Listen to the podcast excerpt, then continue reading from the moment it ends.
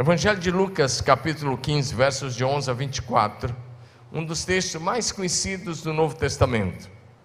Mas a palavra de Deus é sempre nova. E aí Deus tem uma palavra para cada um de nós. Se você trouxe sua criança, mais uma vez tem um culto infantil para criança de até 11 anos, e lá tem uma palavra adequada na linguagem delas, no entendimento delas, e leve seu filho lá ou sua filha lá. Também temos o berçário ali, para quem tem criança que ainda amamenta, que não anda o berçário, as mães podem usar também aquela porta branca ali, tá bom? Vamos à leitura da palavra? Lucas 15, de 11 a 24. Jesus continuou: Um homem tinha dois filhos. O mais novo disse a seu pai: Pai, eu quero a minha parte da herança. Assim ele repartiu a sua propriedade entre eles.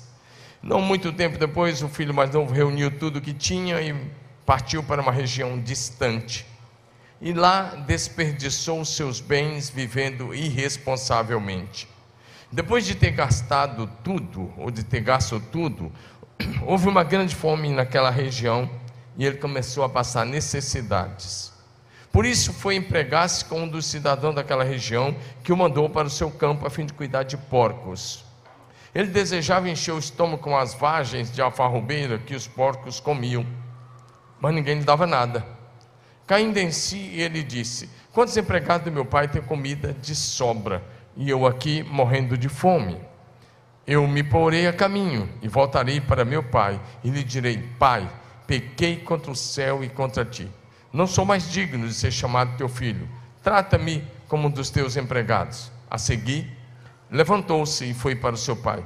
Estando ainda longe, seu pai o viu e, cheio de compaixão, correu seu, para o seu filho, o abraçou e o beijou. O filho disse: Pai, pequei contra o céu e contra ti. Não sou mais digno de ser chamado teu filho. Mas o pai disse aos seus servos: Depressa, traga a melhor roupa e visto nele. Coloque um anel no dedo e calçado de seus pés. Traga o novilho gordo e matemo-no. Vamos fazer uma grande festa e alegrar-nos. Diga aleluia. Por esse meu filho estava morto e, e voltou à vida. Estava perdido e foi achado. E começaram a festejar o seu regresso. Diga amém aí. Quero falar hoje sobre decisões. Diga comigo, decisões. decisões. Então, o nosso tema hoje é as nossas, por favor, projeção. As nossas decisões determinam o nosso destino. Diga comigo, as nossas decisões determinam o nosso destino. Vamos falar sobre isso hoje porque esse texto nos fala de uma decisão que o filho mais novo de uma família tomou. E a partir dessa decisão nós vamos aprender algumas lições juntos aqui nesses minutos. Mais uma vez, as nossas decisões determinarão o nosso futuro aqui na terra. Mas as nossas decisões são tão poderosas que elas poderão definir e selar o nosso destino eterno. Isso eu estou falando de céu ou de inferno. Bem, deixando bem claro isso para você. Seguir e servir a Jesus Cristo é a decisão mais acertada e a mais importante da nossa vida. Eu quero fazer uma pergunta a você: qual foi a melhor e a mais sábia decisão que você já tomou? Qual foi a melhor e a mais sábia decisão que você já tomou? Segunda, pergunta para você pensar: qual foi a pior e mais desastrosa decisão da sua vida? Para alguns aí talvez seria divórcio, ir atrás de outra família, de outra pessoa. E a decisão mais sábia, a melhor decisão, você se lembra? E talvez você hoje colha resultado das decisões acertadas, ou pode estar colhendo resultado de decisões erradas. As suas decisões hoje definirão seu futuro, quem você será, onde você chegará, a profissão que você terá, a família que você vai formar, E pode definir também o seu sucesso e a sua prosperidade. Ou não. Pode definir o seu fracasso. Espero que não. Eu espero que você tome decisões acertadas. Amém? O que você está vivendo hoje é fruto das suas decisões de ontem. Diga isso para o seu vizinho de cadeira. O que você está vivendo hoje é fruto de suas decisões de ontem. Agora, a pessoa da cadeira não vai ser deselegante, mas às vezes, dependendo da pessoa que assim é mais firme, ele vai chegar perto de você num momento difícil e vai dizer assim: Você está colhendo o que você plantou. E às vezes tem muita gente que colhendo alguma coisa que é fruto de uma decisão errada. Mas você está no lugar certo para tomar a decisão certa. Amém? O bom disso é que a graça de Deus, em Cristo Jesus, nosso Senhor, nos dá a oportunidade de nos levantar, de começar novamente, de mudar a rota, de fazer uma grande virada e de viver uma nova história, é uma nova realidade, é uma nova dimensão de vida no poder do Espírito Santo. Diga amém. Diga aleluia. Primeiro lugar, Decisões erradas, futuro com sérios problemas. Todos os dias nós estamos tomando decisões. Vou repetir: decisões erradas, futuro com sérios problemas. Nesse texto que lemos, Jesus contou essa história para mostrar o grande amor de Deus. O que está por trás é o grande amor de Deus. Na verdade, ele narrou três parábolas aqui para contar, para demonstrar o grande amor de Deus. Porque filho pródigo sou eu e você. Mas vamos olhar para esse rapaz. O filho mais jovem, chamado de filho pródigo, ele tomou uma péssima decisão. Primeiro, ele decidiu sair da casa do pai antes da hora. Segundo, ele decidiu pedir ao pai a sua herança antecipadamente. Isso não se faz. Quando esse rapaz pede a herança, ele está dizendo: Não estou nem aí para o senhor.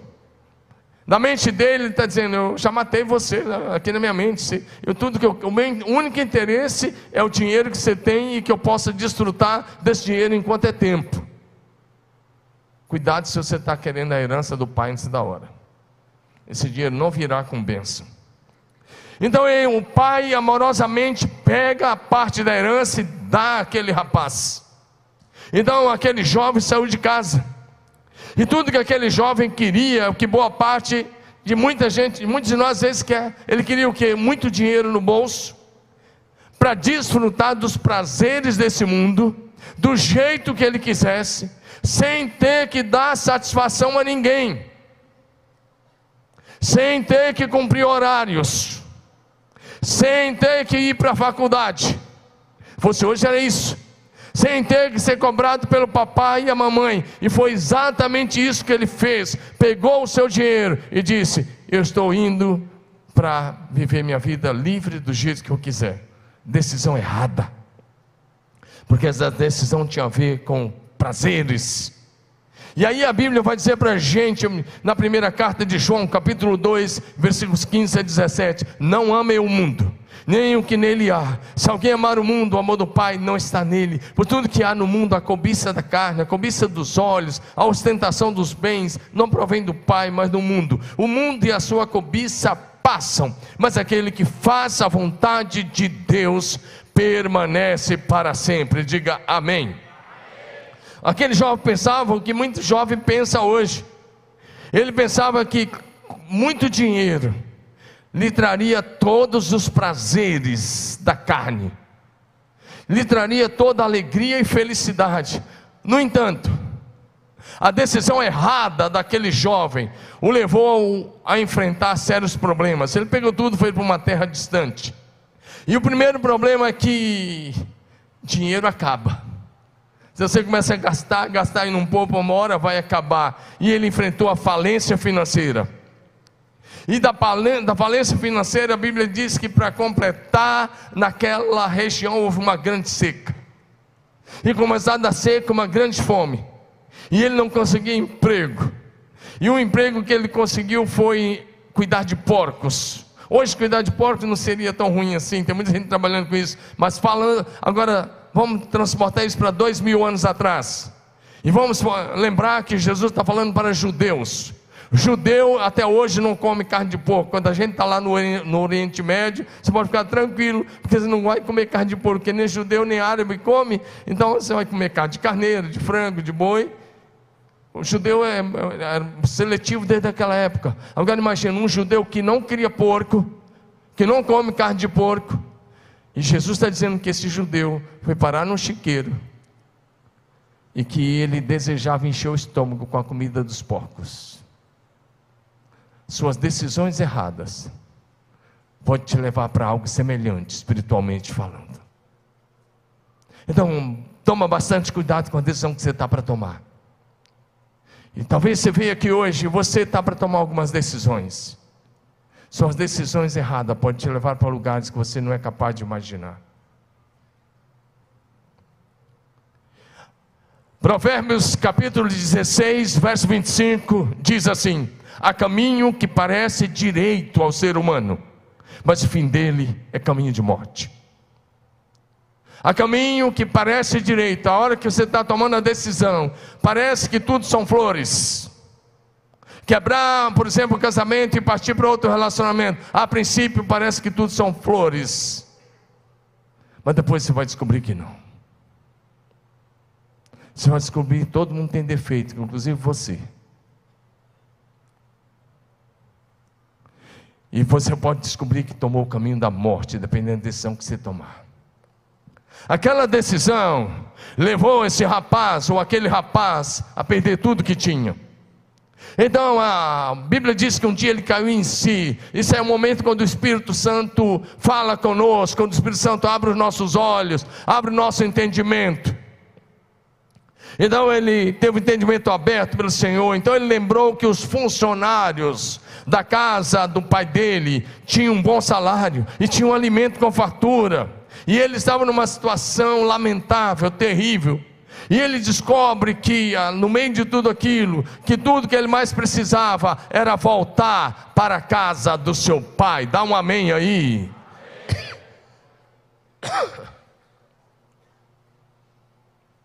Fica preocupado, não é só tosse seca, que eu tiro esse ventilador aqui de trás de mim, tá uma benção. Aí, obrigado, viu? Porque esse ventilador está me fazendo tossir. É melhor eu suar do que tossir. Presta atenção, cuidado com as escolhas. Empurra o homem, seu irmão, assim fala: cuidado com as suas escolhas. Cuidado com as suas decisões. Presta atenção, olha para mim. Cuidado com as decisões feitas que você está olhando só a aparência. O final pode ser trágico. Deixa eu te dar um exemplo. Lá no Velho Testamento, Gênesis capítulo 13, de um em diante. Por favor, projeção. Gênesis 13, de um em diante. A Bíblia fala que quando Deus chamou Abraão, ele levou um sobrinho dele com ele chamado Ló. E vivendo na terra, eles ficaram muito ricos, muito ricos. E eles tinham muito gado, muitos animais. E de repente começou a ter atrito entre os pastores do gado do Ló com os pastores do gado do Abraão. Porque a terra pode ir passando. A terra era, não era tão ampla e não comportava os dois rebanhos. Então o Abraão tomou uma decisão, ele chamou Ló. Disse: Olha, ele disse: Ló, a terra está diante de você nós somos parentes chegados, que não acha, que não acha atrito entre nossos pastores, muito menos entre nós. E o Abraão diz assim: escolhe, se você for para a direita, eu vou para a esquerda. A escolha está na sua mão. E aí a Bíblia diz que o Ló olhou para o lado das campinas do Jordão, em direção à cidade de Sodoma e Gomorra. E a Bíblia diz que antes do Senhor destruir aquela, aquela região, aquela região era como o jardim do Éden. Era verde, era bonito. Então olhou, Jó olhou, desculpa, Ló, olhou para a aparência, para os pastos verdes, ele disse: é para lá, eu vou ficar mais rico ainda. E ele disse: eu vou para a escolha Campina do Jordão. E Abraão ficou com a parte mais deserta. Ei, olha para cá. Cuidado com as suas escolhas. É preferível ir para o deserto, mas se a presença de Deus estiver com você, Ele será o seu provedor e a sua provisão. Ele cuidará de ti, mesmo que seja no deserto. É no deserto que o maná cai, é no deserto que a água brota da rocha, é no deserto que a nuvem de Deus está sobre o seu povo. Dá um glória a Jesus aí. Se é para Jesus, meu, dá uma salva de palmas para valer. Você não está aplaudindo qualquer um, é o nome sobre todo nome, é o nome de Jesus. Abraão ficou com o lado do deserto. Mas eu quero te dar uma dica aqui, te dizer uma coisa. O Ló decidiu pela aparência, fez a escolha atraído pelos olhos. Preste atenção nisso, ele decidiu ir morar no lugar que Deus condenou. Será se você não está decidindo ir para um lado que Deus está condenando? Será que a sua decisão de sair da igreja, ficar em casa, se afastar de Deus? Olha para mim. Eu digo para os homens que eu discipulo, eu já disse várias vezes. Eu digo, olha, eu estou tentando levar vocês para o céu. Mas tem alguns que estão insistem em ir para o inferno. Será essa tua decisão não vai te levar no último dia para o lado esquerdo e depois para o lago de fogo? É isso mesmo? Você vai, você que está em casa me acompanhando, que se afastou da casa de Deus, presta atenção, eu te amo o suficiente para te dizer uma coisa: você está pronto para encarar o inferno por toda a eternidade? É isso mesmo? Se você porque ninguém está pronto para encarar o inferno. Você não sabe nem o que é uma gota do inferno. É o lugar onde o choro nunca para. A única música é pranto e ranger de dentes. É o lugar onde o sofrimento nunca acaba. É o lugar de tormento eterno do diabo e seus anjos. Não foi feito para você. Você vai cair lá se você continuar tomando as decisões erradas, se afastar do caminho de Deus. Ló, quando o fogo caiu sobre a cidade de Sodoma e Gomorra, mais três pequenas cidades, tudo queimou, tudo desapareceu. O Senhor fez fazer cho chover, o Senhor fez chover fogo e enxofre sobre aquela cidade. E Ló perdeu tudo ele perdeu a sua riqueza, ele perdeu a sua casa, ele perdeu a sua esposa, ele perdeu todas as coisas, porque um dia ele olhou e ele tomou, fez a escolha errada. Irmão, fuja da tentação. Fuja das tentações que estão te levando a fazer escolha errada ou escolhas erradas, de tomar decisões erradas. Presta atenção: o diabo só está mostrando a você a taça de ouro. Ele, o que ele não está te mostrando é o veneno que tem dentro dela. Ele está te mostrando a facilidade. O que ele tá, não está te mostrando é a consequência que você vai colher. Está me entendendo? Quando estão entendendo aí, levanta a mão. Você fala, ô pastor, está pegando? Não, estou pregando como disse meu filho, isso aqui é o evangelho raiz. Para quem quer levar Deus a sério. Amém ou não? E você está num lugar onde nós levamos Deus a sério. E a palavra de Deus a sério. Portanto, se você deixou a casa do Pai Celeste, o que você mais precisa hoje é voltar para a casa de Deus, que é a igreja de Jesus Cristo, coluna e fundamento da verdade. Então volte agora mesmo, corra para os braços do Pai, porque Ele está te esperando de braços abertos. Diga aleluia. Segundo lugar, decisões certas, futuro abençoado. Diga comigo, vamos lá? Mais forte, é sempre o teu vizinho do lado escutar. Acorda ele e fala assim: decisões certas, futuro abençoado. A graça de Deus em Cristo Jesus mostra para cada um de nós que é possível levantar-se. Sacode seu vizinho de que é possível levantar, rapaz? É possível viver, presta, aqui, presta atenção aqui, é possível viver uma grande virada. Empurra o ombro dele, fala: sua vida tem jeito, rapaz. Se for mulher, aí não, aí é com carinho. Fala, sua vida tem jeito, irmã abençoada de Jesus. Não vai empurrar o ombro da menina aí, não, rapaz. Fala para ele, sua vida tem jeito. Jesus Cristo. Diga aleluia.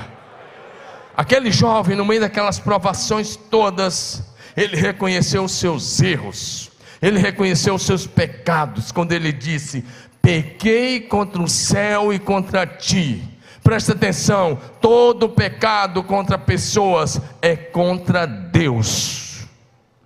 1 João 4, 20 e 21 diz: Se alguém afirma eu amo a Deus, mas odeia seu irmão, é mentiroso, pois se não amamos nosso irmão a quem vemos, como amaremos a Deus a quem não vemos? Então, se você diz que ama a Deus, mas odeia o seu irmão, presta atenção: você desejou a morte de alguém esses dias? Olha lá, aí na sua mente. Tem até pastor desejando a morte de gente aí, rapaz. Pede perdão, pecador. Em nome de Jesus. Está todo mundo já se via, até gente balbuciando alguns nomes. Misericórdia. Ora e abençoa.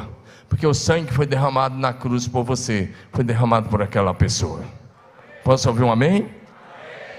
Então a prova que você ama Deus, você vai amar as pessoas. Diga aleluia. O filho pródigo entrou em crise. Diga comigo, crise. Em alguns momentos, crise é muito importante, porque é a oportunidade da mudança. Diga, crise é a oportunidade de mudança. Sabe quando é que você vai valorizar o casamento? É quando entra em crise, você tem que passar a noite acordado e orando. E você vai orar até de manhã. E de manhã saiu da crise e você volta a amar sua esposa, o seu cônjuge, como Jesus ama a igreja. Amém?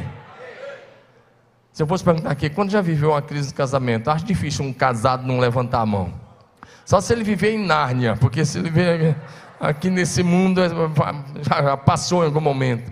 Então, a crise é a oportunidade de mudança verdadeira.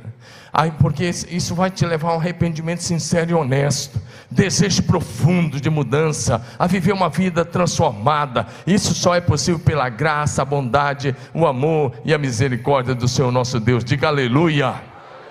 Então o filho pródigo tomou a decisão de sair daquela situação.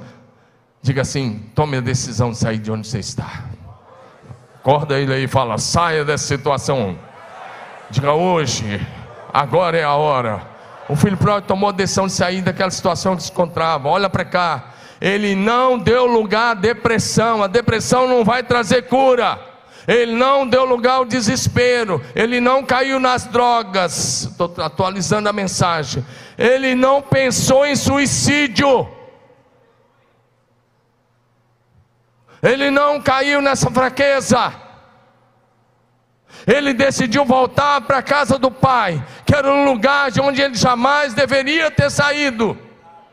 Aquele jovem teve uma visão que havia uma vida melhor e ela não estava em outro lugar, estava na casa do Pai. Hoje eu quero que Deus te faça enxergar que há uma vida melhor e ela está apenas em Jesus Cristo, na igreja do Senhor na casa do Pai. Então, ele saiu do chiqueiro. Ele tirou as vestes sujas, jogou para trás aquelas vestes fedidas. Ele virou as costas para a vida de pecado e ele voltou para a casa do Pai. Diga aleluia. Na casa do Pai tem uma mesa preparada para você na casa do Pai, na casa do Pai tem uma mesa preparada para você. Na casa do Pai você é recebido, você é honrado e a tua dignidade é restaurada. Diga aleluia. Palavra-chave desse texto é arrependimento. Aquele jovem arrependeu-se daquela decisão errada. Ele não se auto-justificou, não justificou seus erros, pecados, atitudes erradas. Ele assumiu os seus pecados. Fala com o seu vizinho assim: quem se justifica, perpetua no erro. Ele não se justificou. Ele disse: sabe o que? Pai, pequei contra Deus e contra ti. Assuma que você errou. Assuma que nós somos, que nós erramos e pedimos, temos que pedir perdão. Diga amém. amém. Quando aquele jovem voltou para casa do seu pai, a dignidade dele foi restaurada. O Evangelho restaura a tua dignidade. O Evangelho de Jesus te tira da, da sarjeta, de qual seja qual for a situação, do vício, te tira da lama do pecado. E o Evangelho te levanta, restaura a tua vida, a tua família, a tua dignidade em Cristo Jesus, o Senhor. Diga aleluia.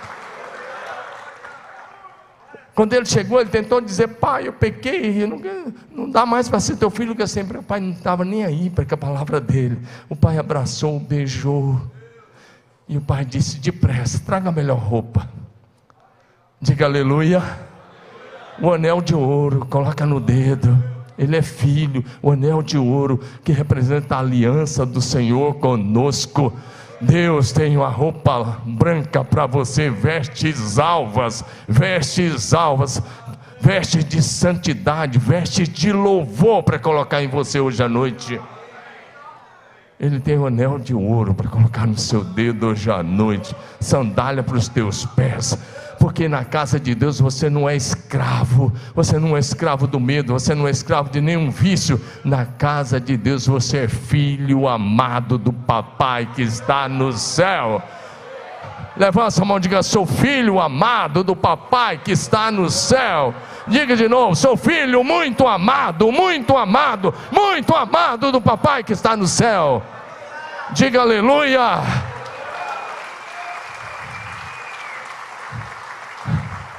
Pai disse: traga a melhor roupa, o melhor o anel de ouro, o calçado, está tudo preparado. Ele disse: mata o boi gordo, som na, na caixa, churrasco na brasa, e vamos celebrar a volta desse meu filho que estava morto e reviveu, tinha se perdido e foi achado.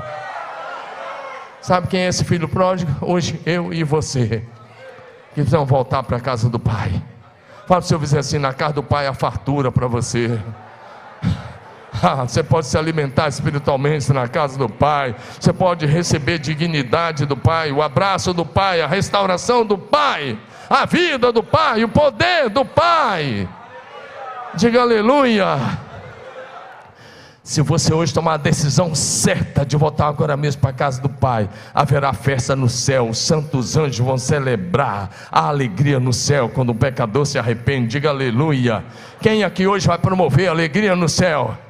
Quem aqui hoje quer promover alegria no céu? Lucas 15, 10.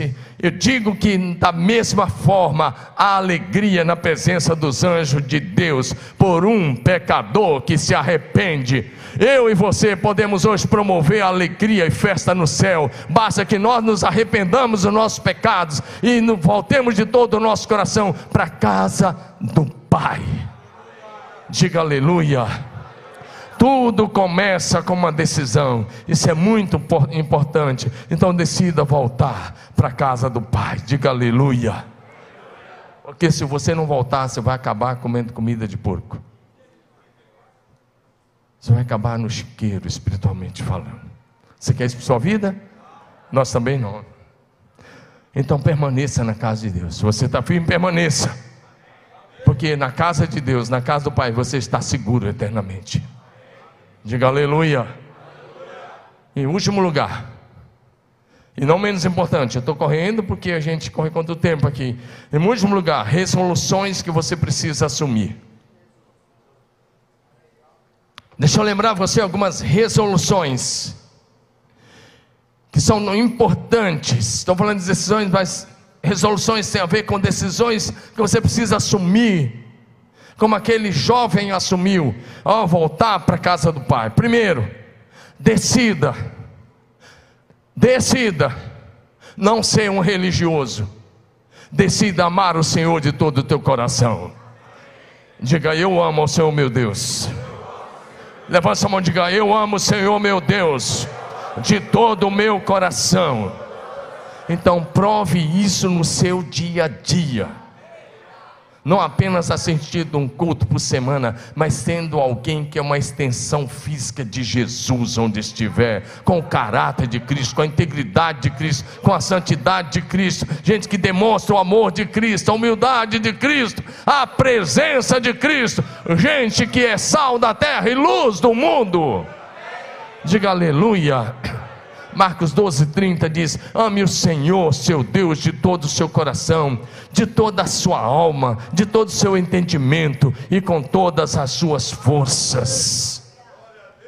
O amor ao Senhor envolve nossa alma alma, intelecto, vontade, emoções, envolve o nosso, no, o, todo o nosso entendimento, envolve todas as nossas forças, envolve nosso coração, isso é, nosso espírito, nossa consciência, nossa mente, envolve o nosso físico, envolve todo o nosso ser. Diga aleluia. aleluia. Decida servir a Jesus Cristo sem jamais voltar atrás. Fala para o seu vizinho: decida servir a Jesus Cristo sem jamais voltar atrás. Hebreus 10, de 36 a 39 diz: Vocês precisam perseverar. Levanta sua mão e diga: Eu preciso perseverar para que, havendo feito a vontade de Deus, alcancem a promessa, porque ainda dentro de pouco tempo, aquele que vem virá e não irá demorar, mas o meu justo viverá pela fé, e se retroceder, dele a minha alma não se agradará. Levante suas duas mãos e diga: Nós, porém, não somos daqueles que retrocedem para a perdição, somos daqueles que para a preservação da alma. Diga, nós somos da fé. Nós somos daqueles que avançam, que perseveram com firmeza, com fidelidade até o fim. Diga aleluia.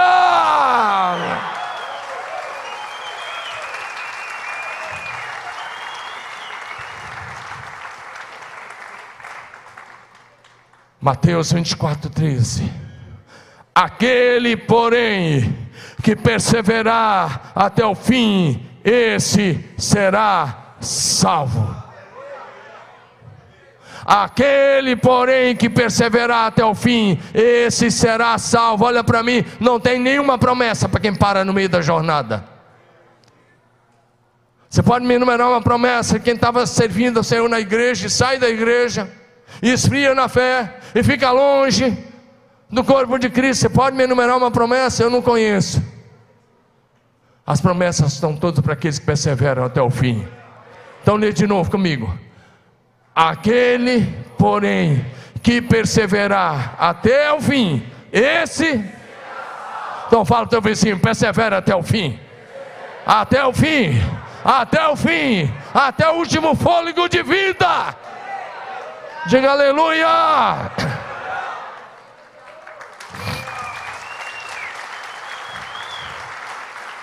Levanta a mão lá em cima, lá em cima, lá em cima. Levanta a mão lá, estica seu braço lá. Espero que você tenha passado desodorante aí. Levanta a mão lá em cima. Diga assim: melhor do que começar bem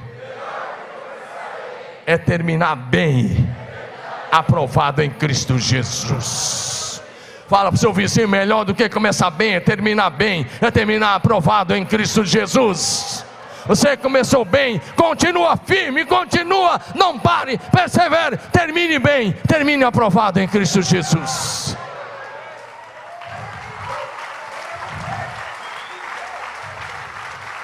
Para isso, você vai precisar ser revestido, possuído, ungido, movido pelo Espírito Santo diariamente. Outra resolução: ame a sua família. Fala ao seu vizinho assim: ame a sua família. Ei, preste atenção numa coisa: depois de Deus, ninguém é mais importante do que a sua família. Alguns homens vão receber as suas esposas aqui daqui um pouco.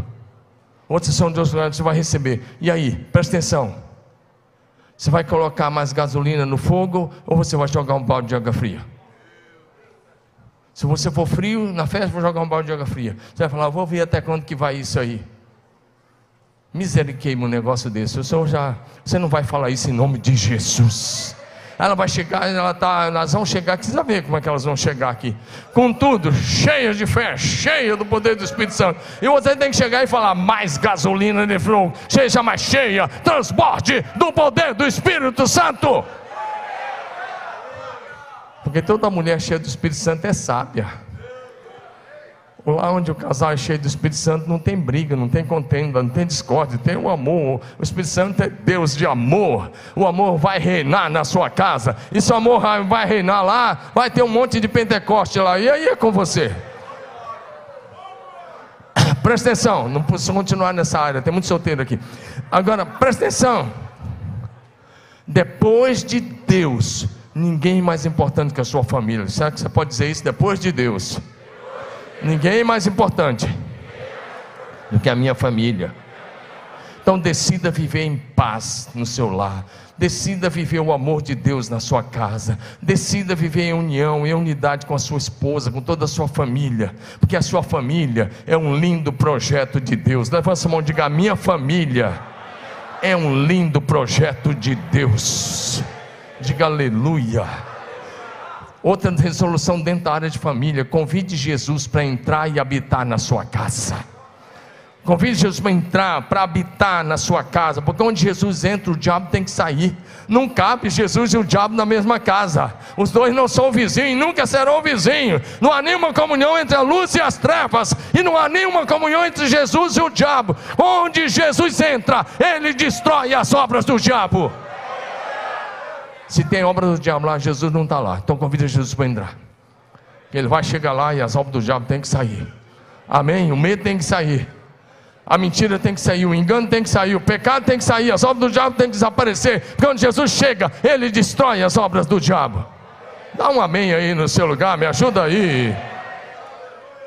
Apocalipse 3, verso 20 diz: Eis que eu estou à porta e bato. Se alguém ouvir a minha voz e abrir a porta, entrarei em sua casa, cearei com ele e ele comigo.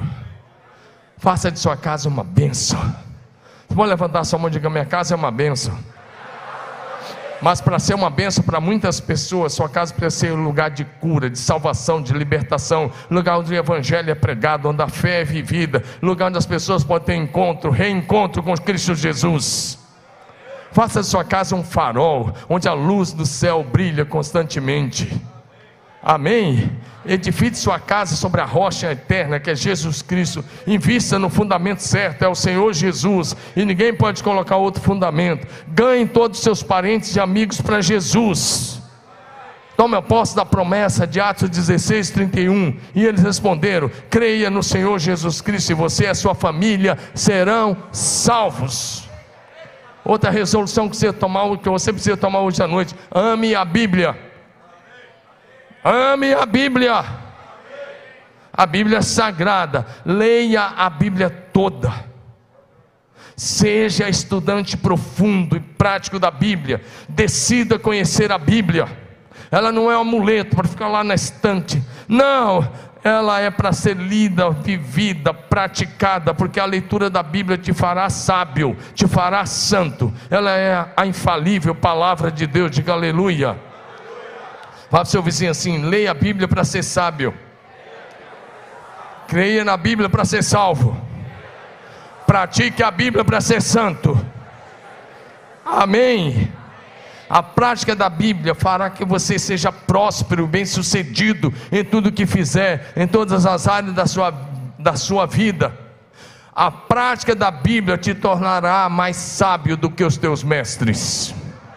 É o que a Bíblia vai dizer para a gente. O estudo e a memorização da Bíblia te fará forte, firme, resiliente, inabalável e te levará à vitória sobre as tentações malignas. Quando Jesus foi tentado, por exemplo, Mateus 4, 11, quando Jesus foi tentado pelo diabo, ele não cantou um louvor, ele citou a Bíblia. E a Bíblia, ele estava com a Bíblia no deserto? Não, mas ele tinha a Bíblia aqui na cabeça. Uma das coisas que eu fiz logo que eu me converti foi decorar versículos. Eu não sou melhor que você. As pessoas falam, alguns caras, você sabe muita Bíblia de cor. Como você fez? Não, não fiz nenhum esforço. Eu li e coloquei meu coração naquilo que eu lia. Como eu digo, eu li com os olhos abertos. Só que com três meses de convertido, eu já sabia mais de 150 versículos de cor. Hoje eu acho que eu sei um pouco, mas um pouco. De, longe de mim tal coisa, devo tudo ao Espírito Santo. Mas eu sei um pouco.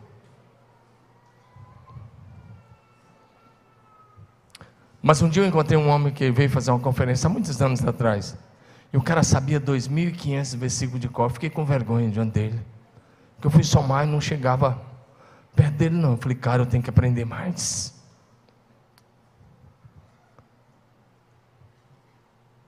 Eu quero encorajar você, memorize a Bíblia.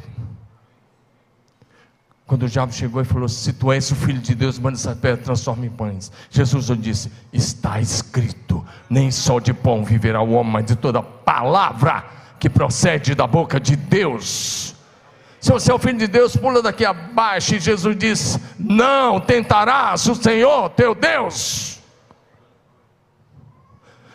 Tudo isso te darei se prostrar e me adorar. Jesus diz: Vai-te, Satanás, porque está escrito: Ao Senhor teu Deus adorarás, e só a Ele darás culto. Como eu disse, Jesus não cantou o louvor. Jesus venceu o diabo com a Bíblia. A Bíblia que estava aqui, ó. Amém ou não? Então toma jeito aí e leia sua Bíblia diariamente e memorize boa parte da Bíblia. Ela tem que estar aqui, tem que estar aqui, tem aqui no coração. Amém ou não? Última, ou penúltima resolução que eu espero que você tome: ame a igreja. Leia isso comigo, vamos lá. Ame a igreja do Senhor. Tem muita coisa boa no mundo, mas Jesus organizou a igreja. A igreja é de Jesus. A igreja é o corpo de Cristo e olha para mim, e você também que me acompanha em casa, por favor, entenda isso. Não existe cristão verdadeiro longe da igreja. Eu vou repetir: não existe cristão verdadeiro longe da igreja de Cristo. Não existe cristão verdadeiro fora do corpo de Cristo. Jesus é o cabeça e a igreja é o corpo. E no dia do arrebatamento, o que, os cristãos que vão subir são os cristãos que formam o corpo de Cristo.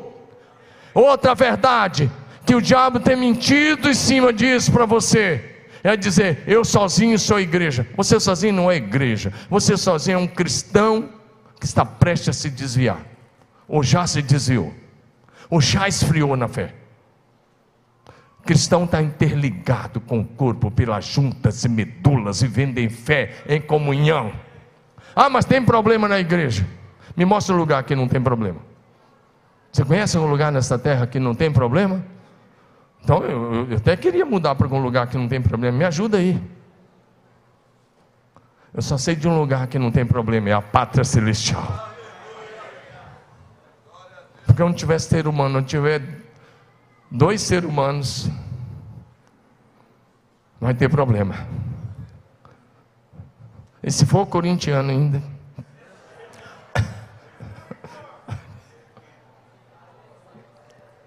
Palmeirense, então. Estou brincando com você, não, por favor, não leva mal, não. É brincadeira. Aqui, se você vai pegar aqui, não vai pegar, não. A gente aqui não perde nem o amigo, nem a piadinha. Então não, não pegar, não. Tá bom? Mas se não tiver duas pessoas, e se for um batista um presbiteriano ainda, hein, hein Claudinha? Hoje eu estou vendo a Claudinha, estava saudade de você, tudo bem, Claudinha? É demais. Serviu aqui com a gente muitos anos. Se, se for um batista roxo e um assembleiano, então, um vai falar do Espírito Santo, outro vai falar de quê? Onde tiver duas pessoas, vai ter um vai discordar do outro. Mas a igreja linda, maravilhosa, é ela que vai subir no dia do arrebatamento. Envolva-se com os cultos, com os cursos, com as células, com o discipulado, com os ministérios da igreja. Seja comprometido com a sua igreja. Não fala para o seu vizinho, empurra ele assim. Agora fala assim: não seja um cristão borboleta. borboleta sai voando, vai, vai, vai. Ou beija-flor, que sai. Todo dia está num lugar diferente. Ei, cara, crie raízes. Fala para ele assim: crie raízes, seja enraizado. Não seja uma borboleta que vai pousando de lugar em lugar. Aí você fala: não, culto aqui hoje não está bom, vou na outra lá. Outra, vou na outra. Ou na outra, eu não, eu não achei nada que me agradou. Quem disse que o culto é para agradar teu ego? E esse culto aqui não está massageando teu ego. Não estou pregando para massagear teu ego. Eu estou pregando para confrontar o teu ego, para que você viva uma autoconfrontação, para que a partir dessa autoconfrontação você viva uma alta transformação pelo poder do Evangelho de Jesus Cristo. Diga aleluia. Fala assim: você não vai ser borboleta, não. Não vai pular de galho em galho, não. Beija-flor também não. Toda hora você, você beija dez flores em um minuto. Para com isso, rapaz. Sirva como voluntário na igreja local. Essa decisão de servir como voluntário na igreja vai abençoar você, vai abençoar seus filhos, vai abençoar sua casa, toda a sua família. A decisão de servir na igreja vai te proteger, vai proteger a sua casa. Você vai viver debaixo das promessas de Deus para você, para os teus filhos, para a tua descendência. Invista na igreja local, contribua com fidelidade, com generosidade, onde você está se alimentando espiritualmente. Abra sua casa, leve a igreja para dentro da sua casa, abra uma célula, um curso de família, um pequeno grupo discipulado, faz alguma coisa, mas que a sua casa seja uma verdadeira igreja. E por fim, ame a oração. Sabe quando é que um crente começa a se desviar? Quando ele deixa de orar. Fala para o seu vizinho, ame a oração. O Senhor Jesus disse em Mateus 18:1 que nós devemos orar, orar e orar, e jamais esmorecer.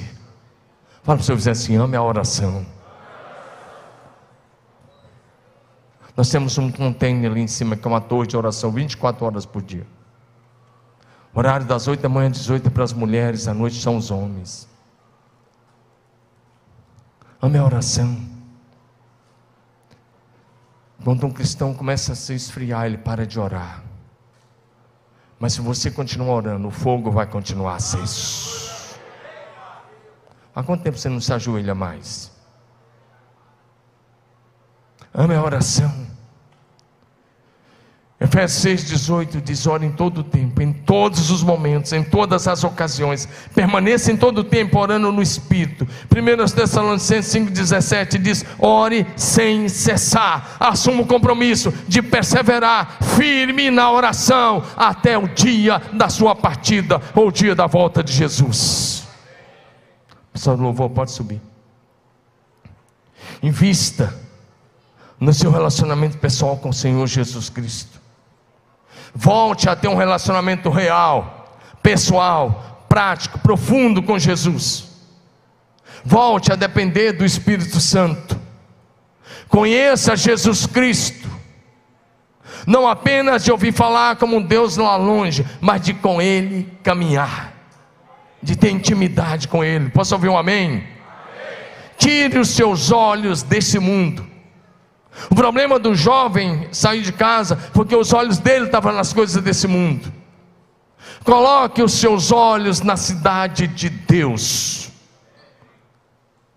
Vou repetir: tira os olhos desse mundo.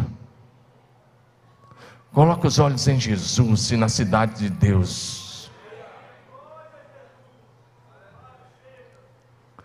Levanta a mão e diga assim. Bem bonito, com a mão levantada. Se você não levanta mais a mão, misericórdia. Você não tem artrite, bursite, sei lá, um it desse aí. Então levanta lá, vai lá em cima e diga assim. Diga assim, quando temos uma visão correta da cidade de Deus, a cidade dos homens perde o seu brilho. Quando você tem uma visão correta da cidade de Deus, a cidade dos homens perde o seu brilho presta atenção, olha para mim, o que, que brilhou mais nesse final de semana para você? Foi a Black Friday ou foi o Evangelho de Jesus?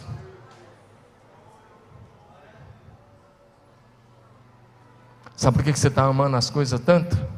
Você perdeu a visão da cidade de Deus. Mas como o filho pródigo teve a visão da casa do pai, hoje você volta a ter uma visão da cidade de Deus. A nossa habitação eterna, a nova Jerusalém. É para lá que nós vamos. E é para lá que eu te convido a caminhar conosco. Diga aleluia. Não esqueça, suas escolhas e decisões de hoje determinarão se o seu futuro será de bênçãos ou de maldição, de vida ou de morte. Dois textos para encerrar. Deuteronômio 30, 19. Por favor, projeção. Deuteronômio 30, 19.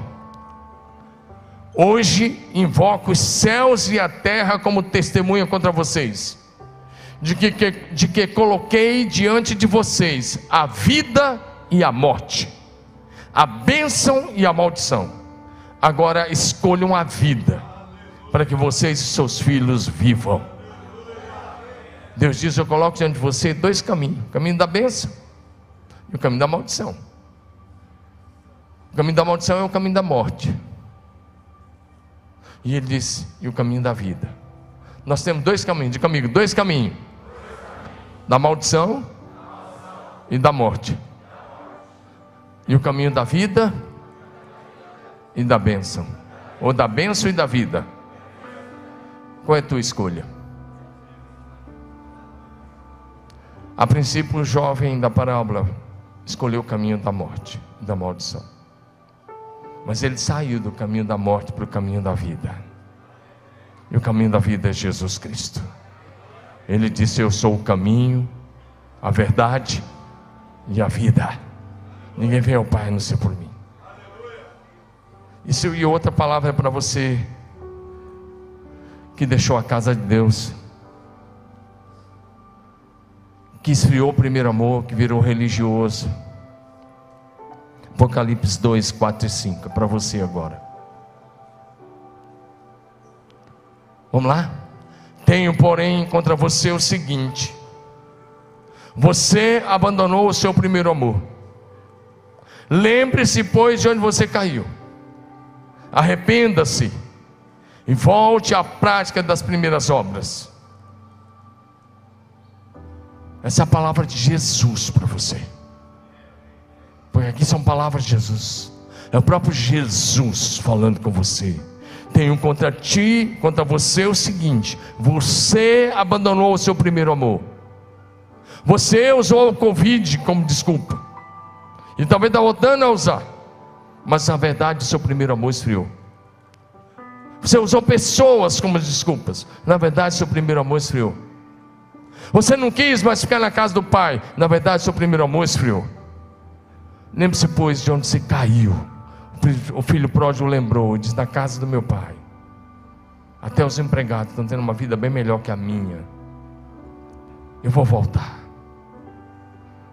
Ele se arrependeu e voltou, e Jesus disse: arrependa-se e volte à prática das primeiras obras.